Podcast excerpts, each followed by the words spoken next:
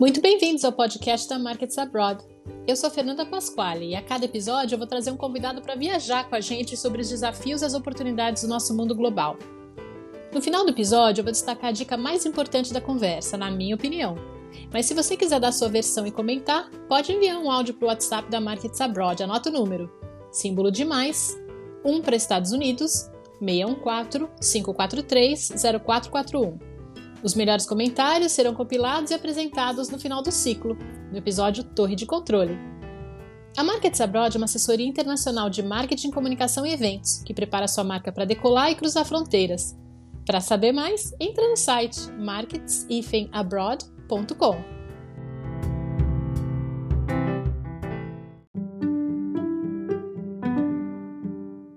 Contas do Comex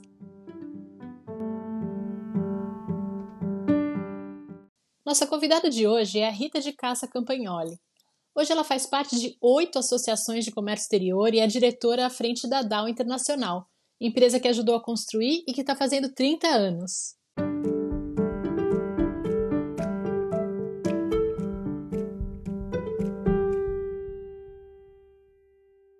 Oi, Rita, tudo bem? Tudo bem, Fernanda, e você, como vai? Tudo ótimo. Muito obrigada por participar do nosso podcast. Eu que agradeço o convite. Rita, você se formou em jornalismo, mas teve toda a sua trajetória profissional em comércio exterior. Como foi que isso aconteceu? É, na verdade, eu me formei em jornalismo, que é, era realmente sempre o que eu queria ser, né? Uhum. E, mas, infelizmente, a vida leva a gente por outros caminhos que não exatamente aquilo que você gostaria. Mas foi um caminho, apesar de tudo, muito bom. É, meu marido sempre foi diretor de empresas internacionais e ele teve a ideia de criar uma empresa própria, né, na época. É, e ele era conhecedor da área de comércio exterior, mas eu não conhecia nada. Eu sempre trabalhei na área é, administrativa, financeira, enfim. Mas aí ele, ele resolveu criar a empresa e me colocou para tocar a empresa. E eu tive que aprender o que era o comércio exterior na prática. É claro que ele me ajudou bastante, mas é, efetivamente eu fiz, eu tive que aprender muito, né? E, enfim, isso já se passaram aí 30 anos, né? Desde então. E hoje eu sou apaixonada pela área. Realmente eu é, acordo e durmo pensando em comércio exterior de alguma forma. E você sempre foi, é muito atuante por meio das associações. Não só tem acompanhado as demandas do setor, mas você está sempre na linha de frente como protagonista, trabalhando para promover melhorias. Como os desafios do comércio exterior foram mudando ao longo desses anos? Bom, Fernanda, eu sou da época que para exportar era necessário levar a guia de exportação na Cassex. Já faz algum tempo, né? E era interessante que eh, a gente levava os formulários da, da, da guia de exportação na Cassex para validação, e esse formulário era, se não me engano, em duas ou três vias, não me recordo agora.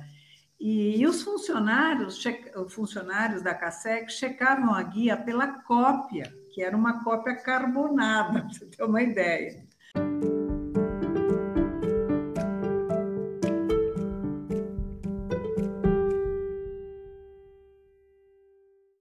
E a importação naquele momento era proibida, né? Só depois, com, a, com, a, com o presidente Collor, ela foi se abrindo, uh, inclusive, o mercado para importação.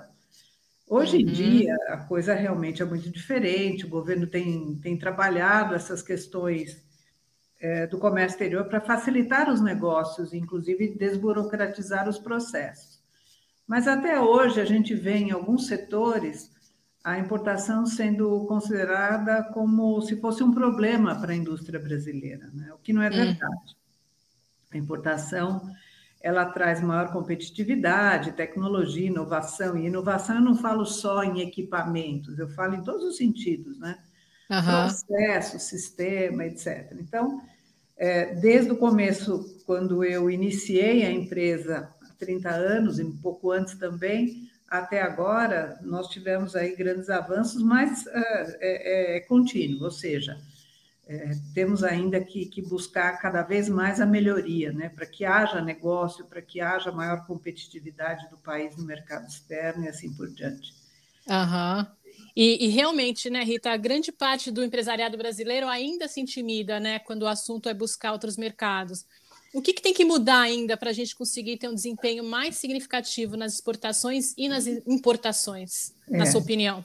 É, muita coisa, mas é, para você ter uma ideia, a presença do Brasil no comércio internacional, ela representa ela, uma participação em torno de 1%, ou seja, imagine que tudo aquilo que se comercializa internacionalmente, ou seja, tudo aquilo que se importa e exporta no mundo, o Brasil contribui com apenas 1%, ou seja, nada, né? É incrível, ainda mais considerando que a gente é uma das, das maiores economias, né? Sim, Estamos entre os 10. Sem dúvida, nós temos aí um potencial enorme, né? Uhum. É, mas são vários os fatores que influenciam nessa participação tão pequena, né? Eu diria que, em primeiro lugar, um maior uh, incentivo do governo para exportação, é, o empresariado também é um pouco, vamos chamar assim, caipira, né? ele não conhece o mercado externo e ele tem muito receio desse desconhecido. Uhum. E ainda nós temos, infelizmente, muita burocracia para superá-la. Ou seja, é, na verdade, para que a gente alcance é, uma participação mais, é, mais volumosa no mercado externo, eu acho que tem, é um trabalho de mudança de mindset mesmo, né? Que precisa ser otimizada. É, não só do lado governo, mas do lado empresarial também, enfim. E eu queria comentar pra, com você que, nesse sentido, as comerciais importadoras e exportadoras, elas fazem um trabalho de excelência nessa introdução né, de uhum. produtos e marcas no mercado externo, porque elas conhecem como fazer, elas têm, elas têm uma expertise de como fazer, quando fazer, onde fazer e assim por diante. E elas têm alavancado muito a, a introdução de pequenas e médias empresas no mercado externo. Uhum. Embora ela não produza nada, mas ela detém conhecimento de mercado externo. Então, é, é, uma, é uma parceira muito importante para o pequeno que não conhece, não sabe, mas que tem capacidade, tem bons produtos, enfim. Então, é, é, é, é um trabalho crescente, né? Uhum. Importante, importante, eu acho que é incansável mesmo nesse sentido. E que ainda tem a amadurecer, né, Rita, pelo que você Sim. falou, né? Tanto por Sim. parte do empresário, como parte governo. do governo, uhum. enfim. É, é, um trabalho constante, mas é, é muito, muito bom. Ah, e você tem muita história para contar, né? Conta para gente algumas que mais te marcaram. Olha, é, eu vou contar uma que é, para nós foi uma experiência bastante interessante, inusitada, inclusive, porque nós é, comercializamos mais o nosso, a nossa trajetória né, ao longo desses 30 anos, sempre tem se concentrado, principalmente, máquinas, equipamentos, enfim, uhum. é, uma, uma parte mais técnica, digamos, né? Tá. Questão de mais ou menos, acho que, se não me equivoco, uns seis, oito anos atrás, é, nós fomos procurados por um advogado, uma banca de advogados bastante importante, que representava uma família tradicional aqui de São Paulo, paulistana. E, e ele nos deu um trabalho, uma responsabilidade enorme, né? Que era, na época, né, que nós fizemos, era a exportação em consignação de joias e obras de arte para um leilão na Christie's, em Nova York. Então, bem fora do padrão né, para empresas como a nossa. E, e, na verdade, acho que a família, os pais tinham falecido e os herdeiros queriam é, colocar todas essas peças né, de, de joias e obras de arte que eles tinham é, num leilão. Bom, e como fazer isso? Né? É, foi realmente aí, é, enfim, uma coisa bastante interessante, porque nós pudemos, inclusive, aprender na prática e ver todas as dificuldades que esse tipo de trabalho exigia na época. Né? Uhum. Em primeiro lugar, você não pode tirar obra de arte do país sem uma, vamos chamar, uma autorização do IFAM, né, que é o Instituto do Patrimônio Histórico, algumas obras de arte não podem sair do país, principalmente aquelas da época do período monárquico. É, não era o caso, ele, eram obras de arte importantes, mas não era o caso.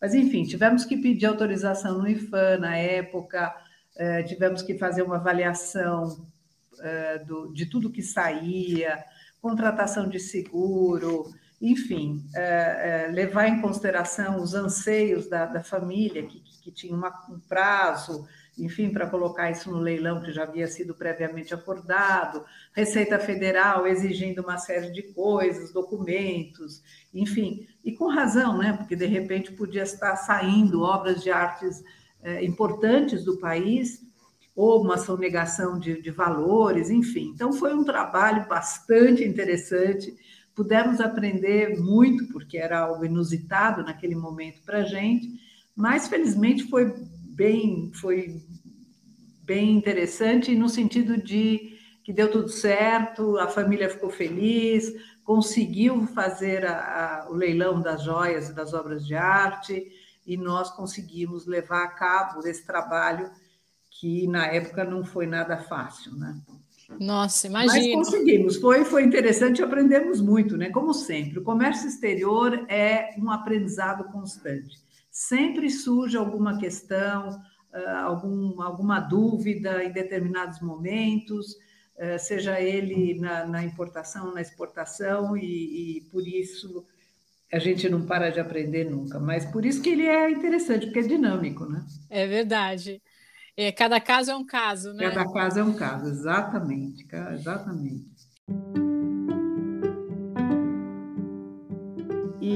Uma certa feita nós tivemos que importar obras de arte também, falando em coisa inusitada aqui para nós, uhum. tivemos que importar obras de arte para uma exposição que ia ser feita aqui no Brasil, uma exposição itinerante, para um banco. Quando a gente fala um banco, a gente imagina uma grande estrutura, e de fato é, mas evidentemente voltada à sua, ao seu core business, né? Ou seja, as questões bancárias, né? Uhum. É, institucionais, etc. Agora, quando se fala de importação para um banco, é algo que foge do padrão totalmente.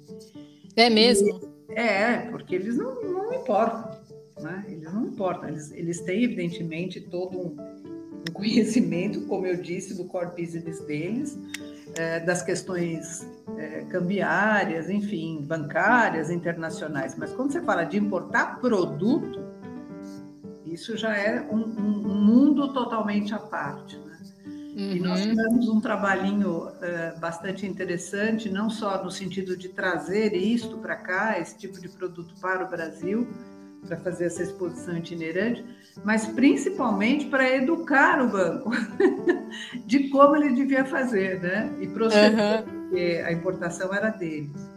Nós estávamos apenas gerenciando para que tudo desse certo, para que tudo é, fosse a, a contento, né?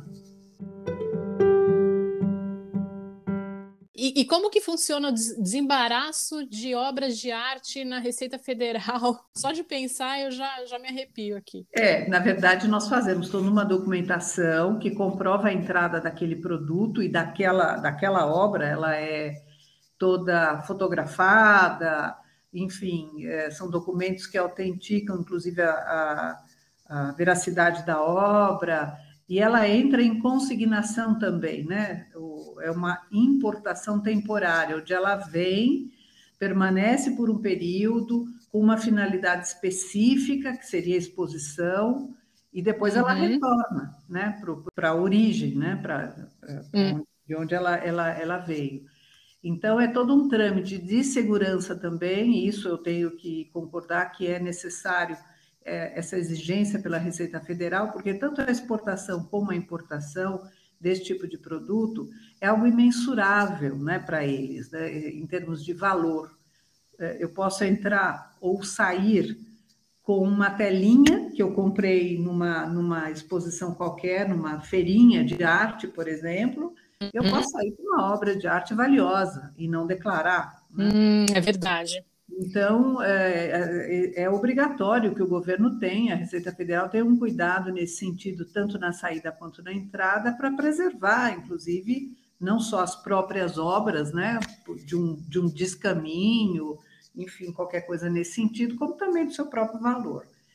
Mas, evidentemente, isso dá um trabalhinho uh, maior do que uh, se trouxéssemos um produto qualquer, né? Cada obra de arte é única, né? E tem um valor Sim. que não é algo que você consiga substituir, né? Então, não, é. Exatamente mas, mas nesse caso específico, quando nós importamos essas obras né, de forma para exposição, o que nos deu mais trabalho não foi a receita ou todo o procedimento necessário para trazer esse produto, foi o banco. Puxa! Porque ele não entendia absolutamente nada e questionava o tempo inteiro uh, o porquê disso, a necessidade, mas tem que fazer assim, tem que fazer assado, ele acabou nos dando muito mais trabalho do que propriamente a operação em si. O comércio exterior, ele exige conhecimento, né? Claro. Eu comentei anteriormente, nós estamos sempre aprendendo e, enfim, é, porque as situações elas são diferentes. Às vezes o mesmo produto com situações diferenciadas que você tem que, é, enfim, é, fazer da forma melhor possível para que não haja nenhum tipo de problema e, nesse, e nessa situação você sempre está aprendendo. Então, é, é, por isso que ele é dinâmico, né? Porque... É. mas é, a gente apanha, mas é, é muito bom, é muito gostoso. E como curiosidade, Rita, nesses anos todos, quais foram os países mais interessantes onde você fez negócios e por quê? Olha, Fernanda, eu diria para você que não tem um país ou outro mais interessante. Na verdade, o país se torna interessante quando nós fazemos bons negócios, né? É, de uma forma geral. Nós trabalhamos muito com o mercado europeu, mas, evidentemente, também com outros mercados em menor volume. Eu diria que, na verdade, é, alguns casos são mais peculiares do que outros por questões culturais. Né? Uhum. Né? É, tirando questões de produto, como obras de arte, joias, esse tipo de coisa que eu já comentei, é, produtos comuns né, do dia a dia, eles são, se tornam muitas vezes mais peculiares que outros por questões realmente culturais, né? Uhum. Nesses casos, nós temos que tomar certos cuidados para não ferir os costumes locais ou mesmo prejudicar uma negociação. De novo, por, por essas questões culturais, né? Uhum. É, você, por exemplo, os alemães são metódicos, são super organizados, eles não permitem, não dão espaço para improviso. Então, você tem que realmente agir da forma como eles estão acostumados, né? Uhum. Uh, certa vez eu recebi, é, enfim, um, um, importador de Dubai e, e eles não uh, utilizam o indicador para apontar coisas ou lugares, né? E o brasileiro ele aponta com o dedo o indicador, né? É, para mostrar alguma coisa, uma visita na fábrica foi interessante porque nós estávamos visitando uma indústria, a fábrica, né? O chão de fábrica e com diretores e tudo mais, e o diretor muito gentilmente mostrando as máquinas, aqui se faz isso, e sempre com a mão, né, apontando com, o dedo indicador, olha, essa, essa máquina faz isso, e eu precisei chamar o diretor de lado e falar, não faça isso, porque é considerado mal educa é falta de educação, né, para apontar coisas ou lugares, né. Então, são coisas que a gente vai aprendendo, Nesse caso, essas questões culturais, elas são extremamente relevantes porque elas podem inibir ou facilitar uma negociação se você conhece os costumes daquele país e, e, e utiliza, né? ou seja, sabe como lidar com isso, facilita bastante. Né? Culturas diferentes é sempre também um aprendizado. Quanto mais preparado você estiver, melhor você vai ser recebido, melhor você vai ser considerado nos negócios também. É, e, e, isso é muito importante. Eu sempre digo que quando a gente faz negócios com países árabes, asiáticos, enfim, nós temos que entender a cultura e se adequar, né? porque faz parte. Ai, muito bom, Rita. Obrigada mais uma vez. Ah, eu sempre gosto de conversar. Eu agradeço muito o seu convite. É sempre interessante a gente colocar um pouco da experiência e, e das coisas do dia a dia que a gente tem passado, e, e é muito gostoso. Obrigada, viu, por essa oportunidade.